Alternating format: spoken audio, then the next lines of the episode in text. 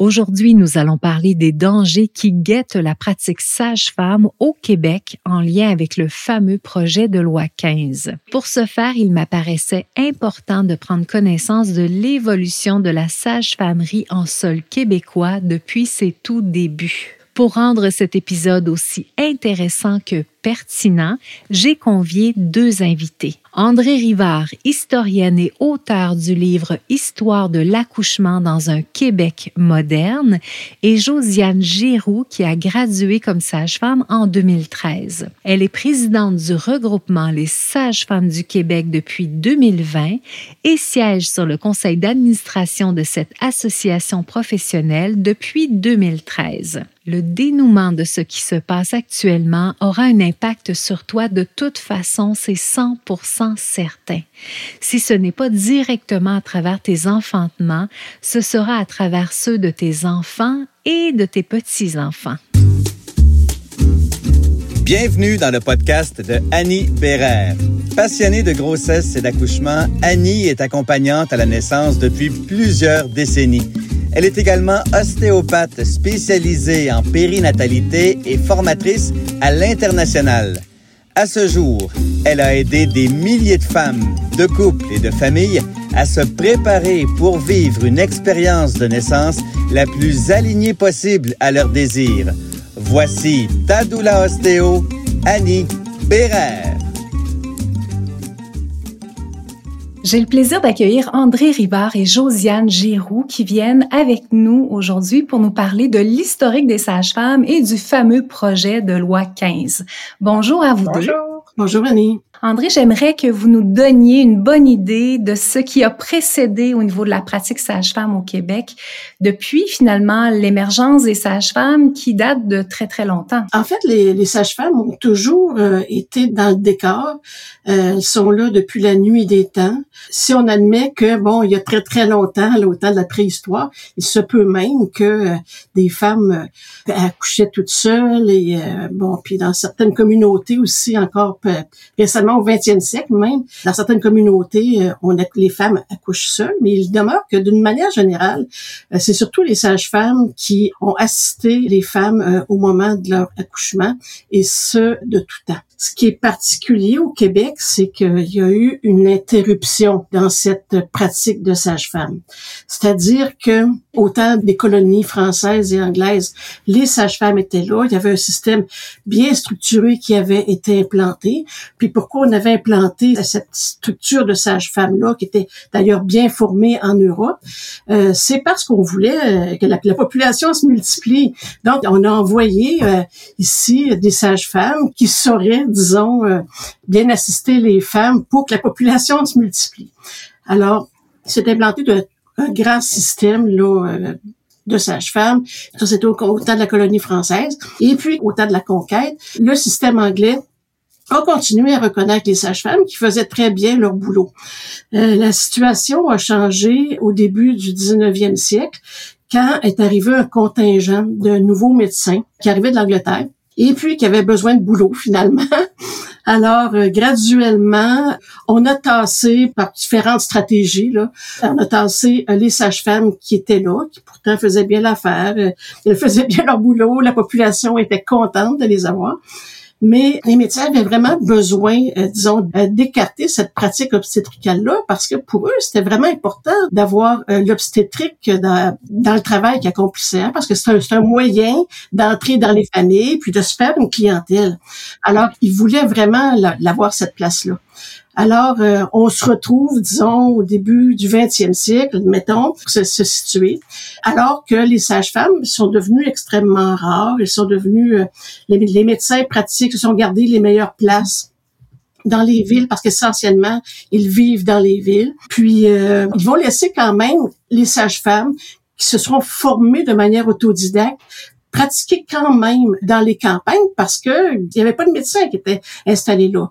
Puis à partir du moment où un médecin s'installait dans une communauté rurale, là, on s'est mis à dire, OK, euh, vous n'avez pas le droit d'être là, on pouvait tenter des procès, même si euh, les femmes de la communauté du village tenaient à leur sage-femme.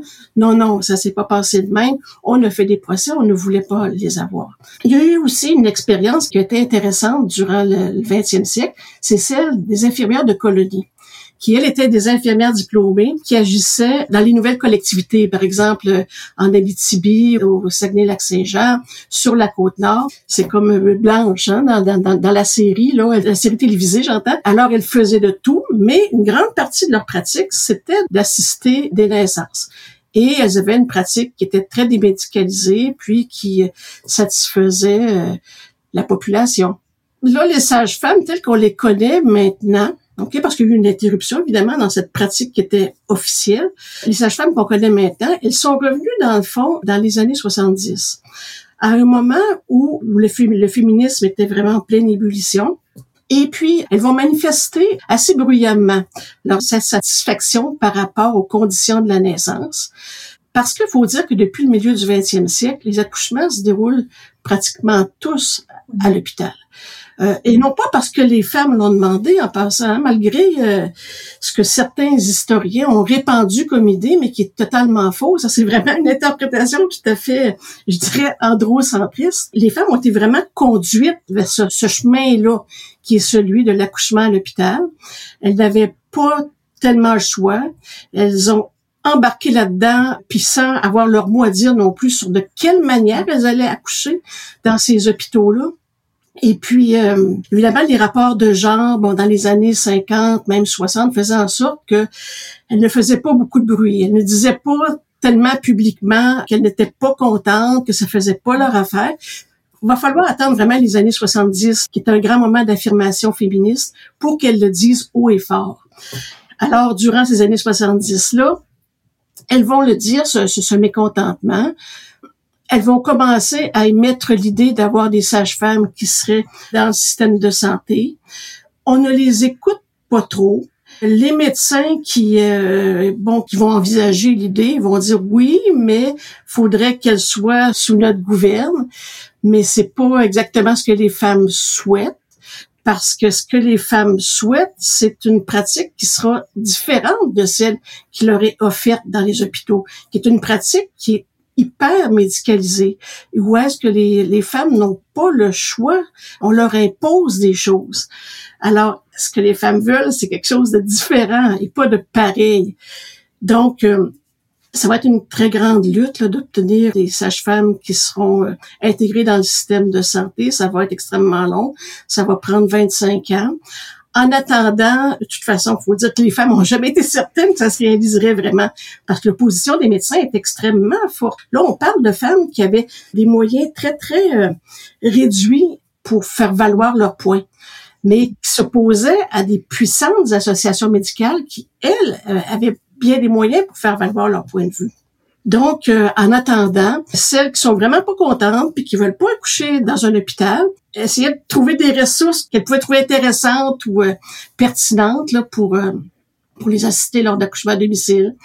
Et souvent, c'était des femmes qui avaient été formées à l'extérieur du pays ou des femmes qui étaient des autodidactes qui sont devenues très, très, très bonnes, hein, parce que là, ces premières sages-femmes-là se sont réunies, euh, se sont bien allées chercher des formations, même auprès de médecins qui étaient plus ouverts à les aider à se former, par exemple, dans les cas d'urgence, qu'est-ce qu'on fait dans les situations qui sont compliquées.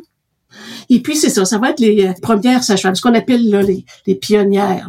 Et ces pionnières-là, éventuellement, vont arriver dans le contexte des maisons de naissance qui vont être ouvertes durant les années 90. Alors, c'est quoi ce projet de maison de naissance-là dans les années 90? Ça découle justement des démarches faites par les femmes pour euh, avoir des sages-femmes. Mais comme ben, les médecins s'opposaient beaucoup, ils ont réussi, dans le fond, à, plutôt que, que d'accepter immédiatement des sages-femmes, comme ça, ça s'est fait d'ailleurs en Ontario, eux vont dire non, non, euh, faut expérimenter, faut aller voir si sont assez bonnes vraiment pour que ça fonctionne. Alors, c'est là qu'on a créé euh, les maisons de naissance euh, durant les années 90. C'est vraiment extrêmement intéressant, euh, les, le projet des maisons de naissance, hein, parce que ce qu'on a voulu recréer, c'est le modèle, dans le fond, de l'accouchement à la maison tel que les pionnières le pratiquaient. Donc, c'est vraiment hors milieu hospitalier. On a voulu recréer des, des milieux qui sont très chaleureux, puis avec des pratiques qui sont semblables à ce qu'on avait à domicile. Alors, cette expérimentation-là s'est révélée extrêmement positive parce que euh, ça a été, comment dire, euh, extrêmement suivi et serré comme recherche, je dirais. Et euh, les sages-femmes ont réussi à prouver leur pertinence. Et comme le niveau aussi de satisfaction de la clientèle était vraiment là, bien, dans le fond, le gouvernement n'avait pas le choix d'accepter ça, malgré les, les réticences qui ont été manifestées, encore une fois, par des associations médicales. Mais euh, les militantes, encore une fois, durant ces années 90-là, sont réunies au sein d'une vaste coalition, une vaste alliance féministe qui s'appelle la Coalition pour la pratique sage-femme, qui réunit des milliers et milliers de femmes. Mais c'est grâce au travail de cette coalition que les sages-femmes ont pu être reconnues. Parce que je dirais, sans ce travail, cette coalition, et sans cette pression exercée par les femmes elles-mêmes, ben c'est pas compliqué la profession sage-femme actuelle, elle n'existerait pas. C'est pas quelques sages-femmes qui auraient pu comme ça vendre l'idée que nous, on veut être dans le paysage et surtout on veut être autonome. Mais non, ça n'aurait jamais fonctionné. Il a vraiment fallu que des, des, femmes interviennent, mais de manière massive, pour avoir ces, ces services euh, de sage-femme. Et ben, c'est ce qui est remis un petit peu en danger actuellement avec euh, le projet de loi 15 qui remet en cause les fondements sur lesquels s'est créée la profession. Parce que ce que les femmes voulaient, c'était des sages-femmes qui soient autonomes, qui soient pas euh, encadrées par euh, la profession médicale et qui puissent donner de véritables services alternatifs. Donc, ça veut dire des soins qui sont démédicalisés et qui sont là aussi pour répondre aux besoins des femmes euh, qui veulent accoucher ailleurs qu'à l'hôpital. Parce que n'oublions pas que les sages-femmes actuellement, elles peuvent assister les accouchements à l'hôpital. Mais leur clientèle, c'est pas ça qu'elle veut en général. Elles en assistent très peu d'accouchements à l'hôpital parce que leur clientèle, qui est d'ailleurs bien supérieure à ce que les sages-femmes peuvent offrir comme service, parce qu'elles eh, débordent dans le fond. Évite les si j'avais su en connaissant à l'avance toutes les étapes importantes jusqu'à la fin de ta grossesse. Rendez-vous dans la description pour télécharger dès maintenant ton calendrier pour une grossesse facilitée et bien organisée. On va dans quelques minutes parler justement de ce fameux projet de loi 15-là. Josiane, cette façon de pratiquer-là existe au Québec depuis maintenant près de 25 ans on peut se questionner à savoir est-ce que ce projet-là serait en lien avec des résultats qui ne sont pas bons ou avec une satisfaction depuis ce temps-là qui est moyenne. Or, ce n'est pas du tout le cas. Est-ce que vous pouvez nous parler du mode de fonctionnement actuellement, à quel point ça a été validé, que c'est efficace, que c'est sécuritaire, que c'est idéal finalement présentement pour les familles? La question est super large. Dans votre question, il y a l'efficacité, il y a la qualité des services, il y a la satisfaction de la clientèle. Tout ça aussi n'est pas nécessairement l'un va avec l'autre. Je vais le prendre un peu de façon découpée en nommant d'abord et avant tout là, que des données depuis les projets pilotes sur la pratique sage-femme au Québec, il n'y en a pas. C'est-à-dire qu'on a eu des projets pilotes qui ont sorti une étude extraordinaire avec des résultats qu'on utilise encore aujourd'hui.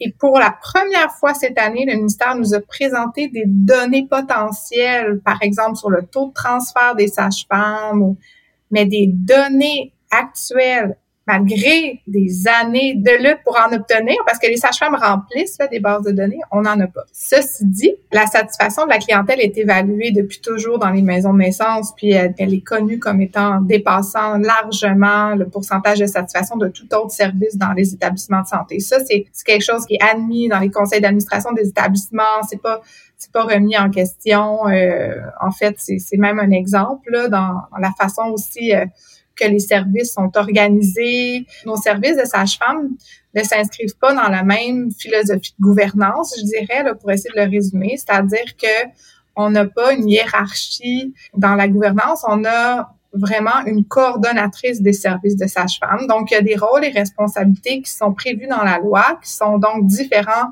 de ceux d'une sage-femme clinicienne, puis qui doit travailler de pair avec les sages-femmes pour arriver à remplir ses fonctions en tant que responsable des services de sage-femme. Puis toutes les sages-femmes étant membres du conseil des sages-femmes ont aussi une responsabilité l'une envers l'autre, entre autres sur la qualité des services, mais aussi sur la distribution appropriée de ces services-là, puis d'arriver le plus possible à remplir les objectifs, c'est-à-dire euh, le nombre de suivis qu'on a à atteindre, la qualité, la, satisfaction, tout ça, qui est voulu par le projet de loi 15. Finalement, c'est-à-dire on est vraiment dans une gestion de proximité. Il y a une proximité entre ceux qui pourraient avoir des responsabilités décisionnelles pour les services et les membres de ces services, c'est-à-dire les sages-femmes. Donc, en ce moment, euh, effectivement, il n'y a rien qui nous a été indiqué du pourquoi on veut faire ces changements-là. C'est arrivé en mars dernier dans un projet de loi sans aucune consultation auprès que ce soit des services localement ou des établissements ou principalement de la clientèle, donc de la, potentiellement de la coalition, donc des usagères, et de l'association, c'est-à-dire ben, les sages-femmes. On n'a pas été consulté pour ça. On s'explique pas pourquoi il amène ces chemins. Ben, en fait, on se l'explique tranquillement au fur et à mesure depuis mars dernier, mais on n'a pas été avisé en amont. On n'a pas, il n'y a pas des résultats là, qui sont venus dire ça va pas bien dans les services de sages-femmes. Bon, le seul élément qui est présent et qu'on tente d'adresser avec le ministère depuis quand même de plusieurs années, c'est le fait que le développement des services de sages-femmes est extrêmement lent. Mais le développement des services de sage-femme ne sera pas accéléré par ce qui est proposé dans le projet de loi 15. Là. Mais c'est le plus gros enjeu, c'est la lenteur, le manque réel de volonté politique à développer les services de sage-femme et donc à investir dans notre profession de différentes façons, à trouver des, des moyens ensemble pour améliorer l'accès aux services de sage-femme à la population. Et là, ben, c'est un petit peu ce qu'on nous vend dans, dans, les argumentaires, mais je vous dirais que c'est assez particulier d'y aller dans cette voie-là. Et parmi les changements très importants qui risquent d'arriver si jamais ce projet-là passe, ça va avoir un impact très direct sur la capacité des femmes, des familles, des personnes qui veulent enfanter avec vous de vraiment choisir ce qui est bon pour elles. Présentement, vous avez une vision qui fait que vous êtes dans une co-responsabilité avec les clients, les clientes que vous suivez. Quand il y a quelque chose qui se déroule de façon un peu atypique sans que ça soit une raison, par exemple, de consultation ou de transférer, vous en parlez d'abord et avant tout avec les personnes concernées. Et après, si nécessaire, vous amenez la discussion dans un conseil qui est formé exclusivement de sages-femmes, donc de personnes qui connaissent votre pratique, qui connaissent votre philosophie. Et là, ça, c'est en jeu là, présentement avec ce projet-là. On risque, les femmes, ainsi que les sages-femmes, de perdre notre capacité à décider ce qui est bon pour nous. Oui, en fait, euh, l'enjeu, c'est que c'est pas si directement en, plus. C'est que effectivement, ces discussions-là en équipe de sages-femmes, que plusieurs équipes en ce moment vont, vont tenir dans un cadre du Conseil des sages-femmes, c'est-à-dire on veut avoir des traces de ces discussions-là et des, prises de décision pour alimenter euh, l'ensemble d'une équipe. Ça pourra éventuellement se poursuivre sous d'autres formes. Par contre, les enjeux principaux, c'est les responsabilités légales des conseils professionnels en termes justement de surveillance. On parle du mot surveillance de la qualité de l'acte, puis en termes d'élaboration de règles de soins ou de processus disciplinaires. Et là, on perd la majorité de sages-femmes à ces endroits-là, à ces, lieux décisionnels, qui éventuellement, assurément, si les discussions ne portent pas la voix sage-femme, la, vision sage-femme, étant donné qu'on voit bien là, dans le projet de loi, c'est une, sage-femme dans, dans l'ensemble de la masse, uniquement. Donc, elle a apporté sur elle-même aussi et sur ses propres épaules, cette personne-là, une profession au sein d'un groupe euh, où elle est minoritaire dans sa philosophie de pratique et dans sa spécificité et dans sa vision du processus de la grossesse et de l'accouchement. les décisions qui seront prises dans ces comités-là peuvent avoir des impacts très grands sur, par la suite, les décisions qui seront prises avec les personnes devant nous comme sages-femmes. C'est vraiment là où on a des grandes inquiétudes parce qu'il faut comprendre que les sages-femmes, elles ont un ordre professionnel, elles exercent dans un, elles ont des normes professionnelles dans un cadre où, bien évidemment, la sécurité la qualité est au cœur de tout ça. Mais comme on est dans un système où cette sécurité et cette qualité-là est médicalo-centrée, dans une vision vraiment d'hégémonie biomédicale, cette définition-là, même de ce qui est sécuritaire et ce qui est de qualité dans un suivi de grossesse et un accouchement est complètement différent, très différent. Pas pour tous les professionnels, mais je parle largement, donc je ne veux pas cibler les individus. Puis c'est lorsqu'il y aura de ces décisions, parce qu'on l'a vu, quand il y a eu des processus disciplinaire à l'ordre des sages-femmes du Québec, lorsqu'il y a une décision qui est rendue, ça a un impact sur les sages-femmes. Et là, on parle que ces décisions-là seraient prises localement à travers la province et vont percoler vers les sages-femmes qui éventuellement pourraient avoir plus de difficultés à mettre au premier plan la personne devant elle. C'est vraiment aussi à ce niveau-là qu'on a des craintes. Et donc, on m'a posé beaucoup la question, est-ce qu'on va voir après l'adoption du projet de loi tout de suite des impacts? Bon, oui, il va y avoir des changements au niveau de la gouvernance, chef de département, directeur médical, règles de soins. Ça, ça va arriver vite. Là. Il va falloir vraiment rapidement, s'il n'y a pas de changement, on a du gros travail à faire à chaque établissement parce que ça va être différent à chaque endroit. Mais par la suite, dans ce qui est de l'offre de soins et services à la population, c'est tranquillement, ça va se passer, ça va changer donc, ce sera pas nécessairement du jour au lendemain. Une femme qui souhaite un AVAC ne peut pas l'avoir. C'est pas ça. C'est au fil des expériences et des décisions qui seront prises éventuellement. Dans un contexte où on sait par exemple, l'accouchement vaginal après césarienne est déjà assez difficile et complexe à défendre pour les sages-femmes. Ben là, au sein d'un conseil professionnel où elle est minoritaire, s'il arrive un moindre événement, ben là, c'est là qu'on craint des pertes. Là. Je pense qu'on j'arrive à bien l'expliquer. Donc, c'est très préoccupant. Puis c'est encore une fois de remettre sur les épaules des individus. Alors, le système ne protège pas, en fait, et la clientèle et la professionnelle dans leur capacité à être ensemble puis à à évoluer ensemble. Et ces nouveaux conseils-là qui seraient établis, si j'ai bien compris, seraient donc, il y aurait une sage-femme et il y aurait aussi à ses côtés pour prendre ces décisions-là, donc des médecins, des pharmaciens et des dentistes. Ouais, donc le minimum, là, ce qui est prévu maintenant, ils ont modifié un peu le projet de loi. Là, ça, c'est un des amendements qu'ils ont fait, mais bon, c'est un minimum de quatre médecins, un dentiste s'il y en a dans l'établissement, un pharmacien et une sage-femme avec toujours le directeur médical. Donc, au final, un minimum de cinq médecins parce que le directeur médical est obligatoirement, et c'est inscrit dans la loi, un médecin, malgré qu'on a proposé comme amendement quoi il ne pourrait pas être un autre professionnel s'il est au-dessus de cet ensemble de professionnels-là. Ça a été refusé. Donc, euh, c'est ça, 5, 1, 1, 1. Un dentiste sur des questions qui entourent l'accouchement aurait certainement pas sa place bon, pharmacien, dans certaines situations, on fait appel à des experts, donc éventuellement, ça peut être pertinent dans certaines situations, mais pas toutes les situations. Et après, ben, les médecins, euh, c'est des médecins qui vont être issus de toutes les spécialités. Ce ne sera pas nécessairement des obstétriciens gynécologues qui vont siéger dans ces comités-là. Ceci dit, ils portent avec eux leur formation médicale, avec leur vision médicale et auront un rôle légal à jouer. Donc, euh, on nous a dit justement pour tenter de nous rassurer, ben il n'y aura pas nécessairement des obstétriciens gynécologues, euh, il y en a pas beaucoup qui sont sur les conseils professionnels, faites-vous-en pas. Ben à la limite, c'est tout aussi préoccupant, sinon plus, en ce sens où une évaluation d'une profession en obstétrique va même pas être faite par des personnes qui ont, ont une formation. Tout le monde en, médecine a une formation de base, très de base. Donc, euh, c'est pas quelque chose qui nous a nécessairement rassurés. Là. Au, contraire, ça va se baser sur quoi les décisions? Puis on, dans un contexte où la profession sage-femme évolue là, avec tous ces préjugés, là, on les porte euh, quotidiennement à tous nos transferts, là, notre petit sac à dos préjugés euh, défavorables là, envers notre façon de travailler qui est différente. On vient d'une culture de soins complètement différente. Absolument. Puis je serais curieuse de savoir si un jour on vous demande de joindre un conseil pour évaluer, par exemple, une situation clinique de dentisterie, comment allez-vous vous sentir?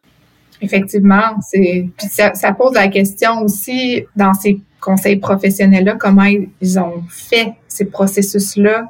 Euh, on va le découvrir dans, dans les changements qui s'en viennent, mais il y a toujours la possibilité d'appeler un expert. C'est ce qu'on faisait aussi de notre côté souvent, c'est-à-dire que comme on est des petites équipes, c'est un argument qui a été nommé à la commission, l'impartialité. Et on est tous tenus à l'impartialité. Donc, d'abord, on est des professionnels, on, sait reconnaître qu'on ne peut pas poursuivre dans l'évaluation d'un dossier, par exemple, si on est personnellement impliqué ou on a des liens avec les personnes qui sont impliquées. Et donc, euh, il est inscrit aussi dans la loi la possibilité de s'adjoindre d'un expert externe, comme, comme, comme ils appellent. Mais c'était quelque chose qu'on a fait, en fait, de façon assez régulière entre équipes de sages-femmes. On fait appel à une autre équipe pour certaines revues pour être certain, tout le monde, qu'on est dans un contexte d'impartialité. Mais il n'y aura aucune possibilité qu'une sage-femme souhaite être sur l'évaluation d'un dossier d'un dentiste. C'est est-ce que André, vous avez envie de rebondir par rapport à quelque chose? Ce que je ressens, c'est que c'est tellement aberrant de penser que les choses puissent se passer comme ça. Pour moi, de mon point de vue là, de, de femme, d'usagère, de militante, je me dis, ben voyons donc. Euh, de mère, de grand-mère.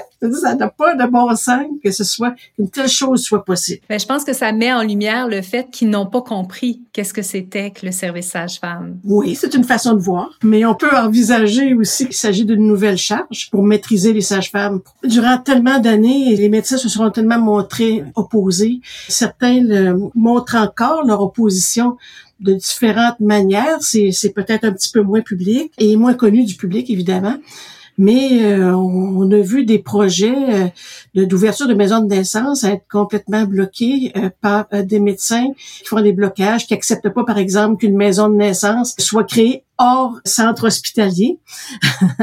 Puis on peut penser au cas de, de Laval, entre autres, hein, qui est une très grande ville au Québec, où il n'y a pas encore de maison de naissance. Le projet de maison de naissance qui est porté par des citoyens, mais ça fait au moins dix ans que ce projet-là est porté mais qui n'aboutit, qui n'aboutit pas parce que en bout de piste, il y a comme toujours une fin de non-recevoir à l'effet que l'équipe médicale accepterait qu'il y ait une maison de naissance qui, lui soit rattachée, mais en autant que cette maison de naissance-là soit à l'intérieur des murs de l'hôpital. Ben, OK, on peut interpréter ça comme un manque de connaissances, mais des fois, j'ai de la misère euh, sérieusement là, à imaginer que c'est un simple manque de connaissances.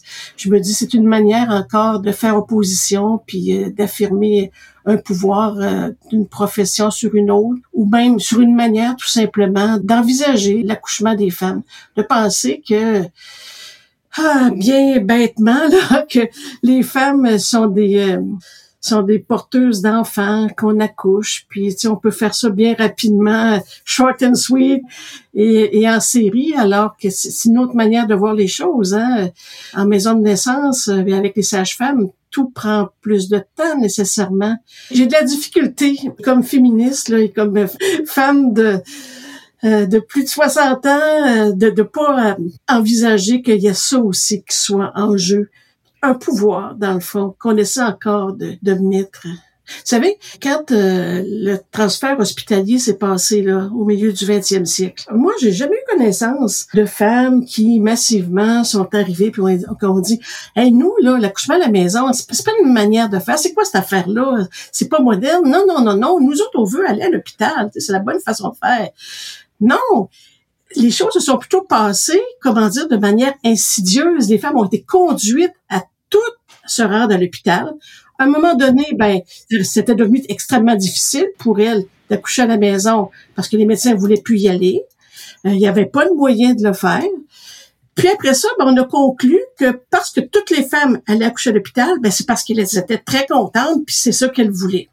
Puis c'est comme si on se conduit encore un petit peu comme ça. C'est comme si euh, l'histoire d'accoucher euh, hors centre hospitalier, c'était une affaire de marginal qui veulent faire rapport des autres, alors que la bonne façon de faire, voyons donc, c'est l'hôpital. Entre autres, c'est faire fi des sondages hein, qui disent que la demande pour des services de sage-femme est largement supérieure à l'offre parce qu'elles sont pas capables de fournir, tout simplement. En fait, l'emphase qui devrait être mise, euh, c'est là-dessus. Et voulez-vous savoir ma pensée profonde?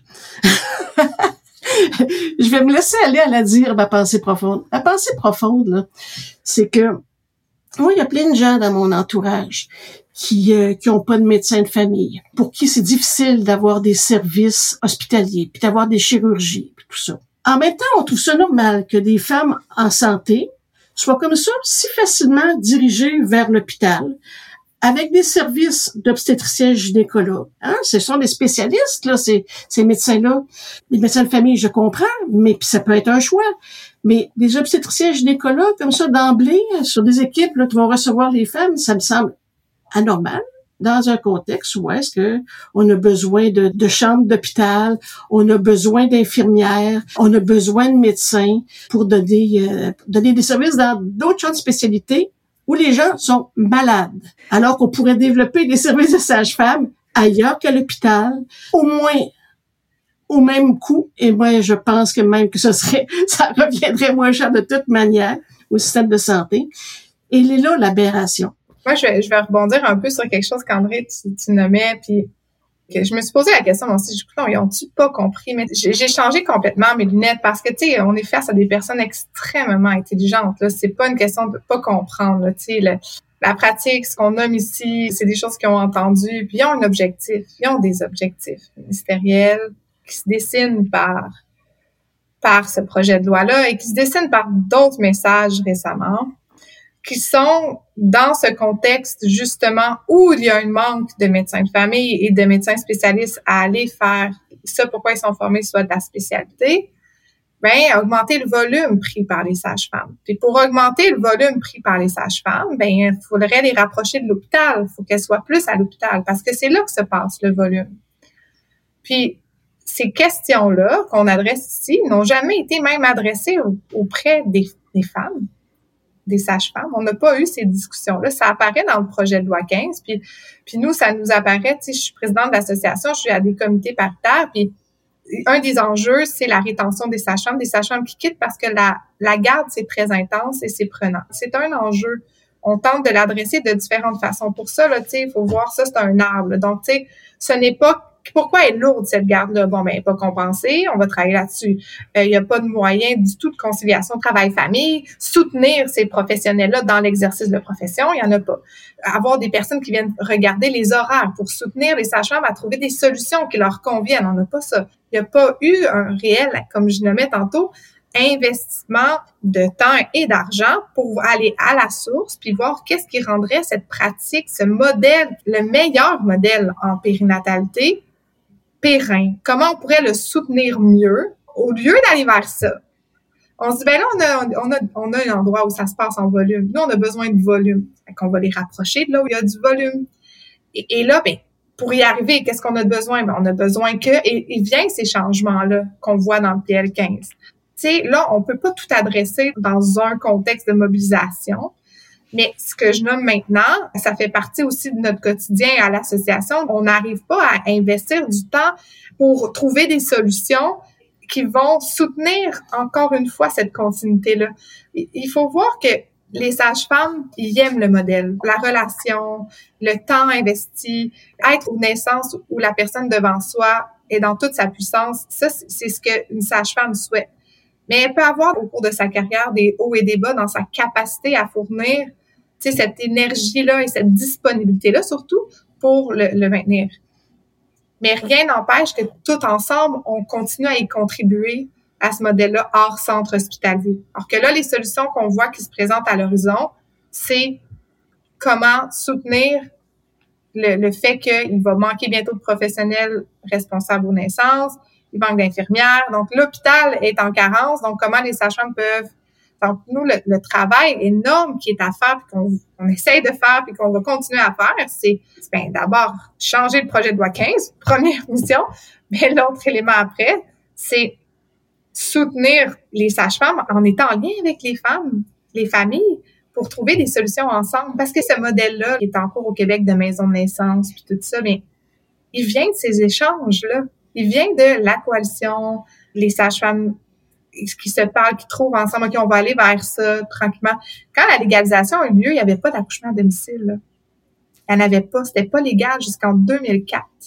Pendant cinq ans, ces pionnières-là qui se sont battues tout ce temps-là ne pouvaient pas légalement aller à domicile. Et ça, ça a été vraiment difficile.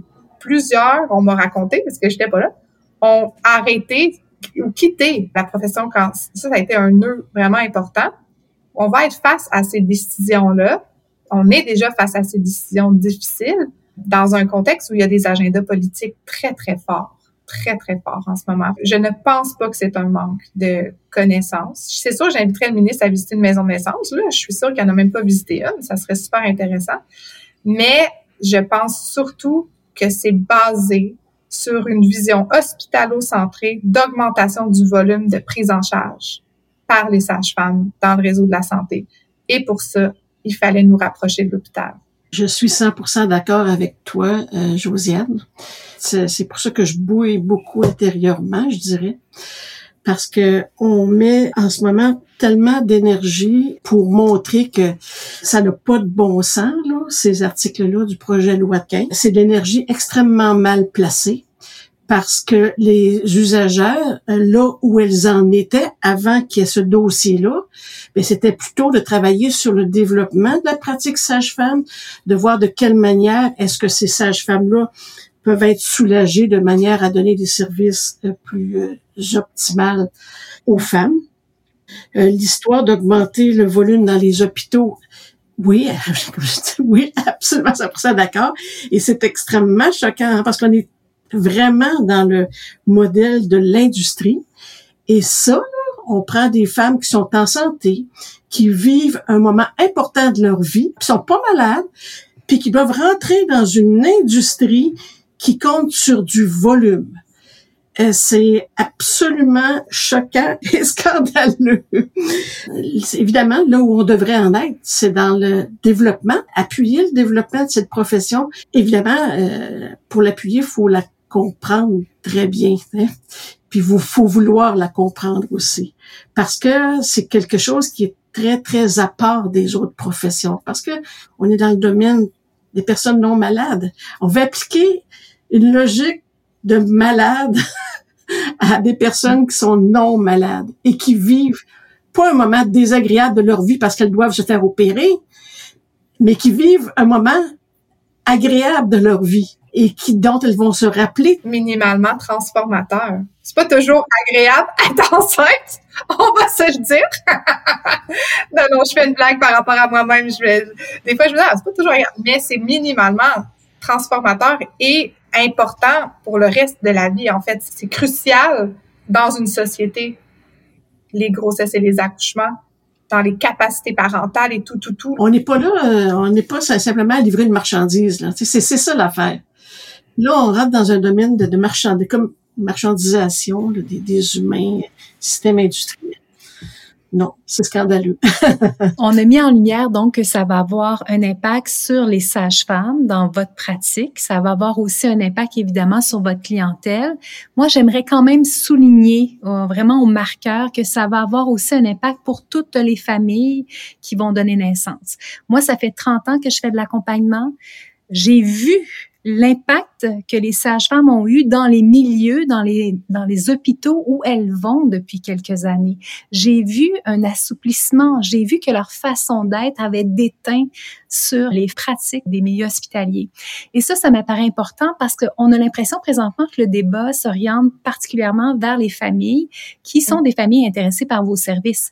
Mais en réalité, tout le monde, toutes les familles vont perdre au change. Est-ce qu'on est, d'accord là-dessus? Absolument. Absolument. Je dis souvent, euh, je mène cette lutte-là, la, flamme la plus profonde que j'ai, c'est oui pour nos membres, les sages-femmes, mais c'est avant tout pour les personnes qui vont bénéficier des services et qui n'en bénéficieront pas, mais qui évoluent dans un système qui est en collaboration en ce moment, puis que les, les pratiques des sages-femmes teintent, puis ont déjà eu des impacts le tout en étant protégé de l'autre système. On a vraiment relu les débats parlementaires euh, des années 90 en 98. Puis qu'est-ce qui a mené au Conseil des sages-femmes? C'est du courage politique d'une personne importante dans la légalisation de la profession qui nommait au effort. Il est essentiel pour que cette pratique-là puisse évoluer de façon autonome, quel est son conseil professionnel? malgré que ça va être du travail, c'est du travail un conseil professionnel pour les sages-femmes, mais en même temps, elles vont y gagner, consolider, solidifier leur pratique dans le réseau de la santé. Et là, on l'enlève. Disparition. Donc, quand on lit les débats parlementaires, quand on lit l'histoire, on ne peut pas remettre en question que les personnes qui prennent les décisions le savent, les impacts potentiels, mais ces impacts-là, ce n'est pas leur préoccupation première. Leur préoccupation première, c'est le volume et c'est d'avoir un minimum de qualité pour l'ensemble des personnes enceintes qui vont accoucher dans les prochaines années, avec un regard pour ça hospitalo-centré, biomédical de la grossesse et l'accouchement. On remet pas rien en question. En fait, au contraire, on avait quand même remis en question des choses avec le Conseil des sages-femmes. On a un modèle qui est unique au Canada, au Québec. Donc, on remet, encore une fois, aux sages-femmes la responsabilité maintenant individuelle. Il n'y a plus de protection légale, il n'y a plus de garantie à elles de, de lutter, de militer au jour le jour, chose qu'elles font quand même déjà là, dans les transferts de soins. C'est pas toujours évident. Mais là, dans plusieurs aspects de leur pratique. Donc oui, c'est l'ensemble de la population parce que c'est de, mettre un point sur la table comme quoi on donne le feu vert à cette pratique médicale-là, hospitalo-centrée, où le taux de césarienne est en croissance annuellement. Le taux de péridurale au Québec, il est catastrophique. Puis on dit, ben c'est ce modèle-là qu'on veut aller chercher quand même. On va le rapprocher les sages-femmes de ce modèle-là pour qu'elles rentrent dedans. Là puis qu'on on livre un plus grand volume. Je vous remercie vraiment beaucoup toutes les deux et j'espère qu'on ne se retrouvera pas dans quelques années à faire une nouvelle entrevue. parce que ça a encore dégénéré. J'espère vraiment que les choses vont bouger dans le bon sens. Et si justement on veut aider comme citoyen, comme citoyenne à le faire, quelles sont les meilleures pistes pour soutenir le meilleur dénouement possible? En fait, sur le site Le Mouvement pour l'autonomie dans l'enfantement, pour redonner les coordonnées, il y a toute une section sur la mobilisation citoyenne en cours qui est orchestrée par la coalition. Moi, je suis présidente du regroupement des sages-femmes du Québec. La RSFQ fait partie de la coalition et, plusieurs autres organisations et plusieurs personnes militantes individuelles. Il y a donc différentes actions, différents moyens possibles. L'objectif demeure que le ministre amende le projet de loi. Ça, on, on recule pas là-dessus. On va en continuer à y mettre toute l'énergie. Donc, toute mobilisation individuelle ou citoyenne. On a même une personne qui est allée vers son conseil municipal. Il y a une cellule aussi de crise qui a été créée sur Facebook. Il y a maintenant plus de 3000 membres. Donc, l'idée, c'est d'occuper l'espace public, de continuer à informer. On va proposer éventuellement des prochaines actions. On est toujours dans cette difficile équilibre entre la mobilisation citoyenne, c'est bénévole, c'est ça aussi, qui repose encore une fois sur des femmes, et des petites organisations à moyens extrêmement réduits. On se questionne comment un gouvernement peut ne pas encore entendre. la couverture médiatique est incroyable. Les lettres qui sont publiées sont incroyables et on espère que ça va avoir écho. Je vous remercie vraiment beaucoup toutes les deux pour votre temps. Merci. Merci pour l'invitation.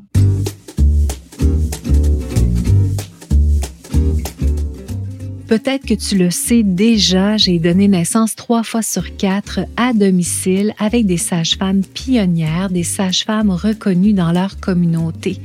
J'ai la cause sage-femme gravée sur le cœur et j'ai la forte croyance que ce qui se passe maintenant sera déterminant pour toi, pour moi, pour nos filles, pour nos fils, sûrement aussi pour nos petits-enfants. Nous sommes sur un terrain glissant tu l'as entendu dans la première partie de l'épisode, les sages-femmes ont déjà été décimées au Québec. Les lobbying qui étaient en cause à l'époque sont probablement les mêmes qui sont encore aujourd'hui là et qui veulent faire reculer l'indépendance des sages-femmes et en même temps la cause de toutes les personnes qui veulent donner naissance librement. Donner naissance librement, ça veut dire quoi? Ça veut dire avoir le choix. Avoir le choix de ton intervenant, avoir aussi le choix de ton lieu de naissance. Je te rappelle que ce choix-là est né à travers l'apparition des sages-femmes. Sans les sages-femmes, il n'y a plus de choix en lien avec le lieu de naissance. Tout le monde va devoir aller donner naissance à l'hôpital. Ça veut aussi dire avoir devant toi un professionnel qui va t'accompagner dans tes prises de décision sans utiliser la contrainte, sans utiliser les menaces, sans utiliser la peur. Les sages-femmes pratiquent l'obstétrique autrement et ça goûte bon leur pratique pour nous, les femmes qui ont la chance d'avoir un accompagnement d'une aussi grande qualité. Ce sont au niveau clinique des professionnels aguerris. Elles sont excellentes, elles sont très, très, très bien formées. Et elles ont au cœur de leur pratique le choix éclairé, la co-responsabilité, la croyance que la personne qui donne naissance est puissante et qu'elle n'a pas besoin d'être sauvée, qu'elle a besoin d'être accompagnée avec doigté, avec bienveillance. Parce qu'au final, André l'a très bien nommé dans le courant des dernières minutes, quand je donne naissance, je ne suis pas malade. La sage-famerie au Québec, c'est une pratique qui tire l'obstétrique vers le haut présentement. Moi, ça fait 30 ans que je fais de l'accompagnement, je l'ai vu. J'ai vu cette différence-là. Et si tu as donné naissance au Québec dans les dernières années en milieu hospitalier accompagné de médecins, toi aussi, tu as profité de l'effet sage-femme au Québec qui se fait ressentir depuis déjà un bon moment. Et c'est sûr que ça met de la pression sur le système pour changer et ça, on a besoin de ça parce que les pratiques changent doucement, lentement. Actuellement, les sages-femmes sont les seuls, j'insiste, les seuls professionnels du domaine de la santé qui protègent la physiologie de l'accouchement. Les sages-femmes devraient être le modèle que l'on prend pour inspirer les autres professionnels qui pratiquent l'obstétrique. Je le dis déjà depuis plusieurs années, je continuerai à le répéter, je ne trouve pas ça juste que les femmes qui sont suivies par d'autres professionnels n'aient pas les mêmes privilèges au niveau de l'accompagnement. Et si on veut que ça change, ben, il faut certainement pas tirer le système vers le bas. Si on veut que ça continue à avancer dans le bon sens, si on veut que les services sages-femmes continuent à se développer, si on veut qu'elles continuent à déteindre sur notre système d'obstétrique au Québec, même dans les chambres dans lesquelles elles ne sont pas, parce que leur pratique fait écho un peu partout, on a besoin qu'elles gardent leur autonomie professionnelle. C'est indispensable. C'est indispensable pour elles, c'est indispensable pour toi, c'est indispensable pour nous. Si ce n'est pas le cas, il y aura un recul de l'obstétrique en général et non pas seulement un recul de l'obstétrique pour les femmes qui choisissent d'être suivies par des sages-femmes. Et quand je pense à mes belles filles, quand je pense à mes petites filles qui grandissent tellement vite, j'ai la boule au ventre quand je pense qu'elles n'auront peut-être pas les choix que moi j'ai eus, peut-être pas les choix que toi tu as eus, parce que les décisions qui vont être prises bientôt vont avoir des impacts sur le long terme. Et si on oblige les sages-femmes à faire du volume et à perdre leur essence, nécessairement, on va dénaturer leur culture, on va dénaturer leur philosophie. Et tout ça aura un impact sur toi, sur moi et sur nos enfants, sur nos petits-enfants, sur les gens qu'on aime qui vont continuer à donner naissance dans le courant des prochaines années, des prochaines décennies. Si tu as envie de soutenir la cause Sage-Femme, je t'ai mis dans la page de l'épisode tous les liens intéressants pour que tu puisses dès maintenant passer à l'action. Je t'invite à me rejoindre dans la formation Les 11 clés pour une naissance facilitée si tu vas bientôt donner naissance. Le lien pour t'inscrire, c'est gratuit et dans la description de l'épisode. Si tu es en fin grossesse ou que tu as un bébé dans les bras, je t'invite à t'inscrire gratuitement à l'atelier Les super pouvoirs de ton bébé. Tu trouveras dans la description de l'épisode le lien pour pouvoir t'y inscrire. Dans le prochain épisode, je reçois Émilie Ouellette, humoriste, autrice et scénariste.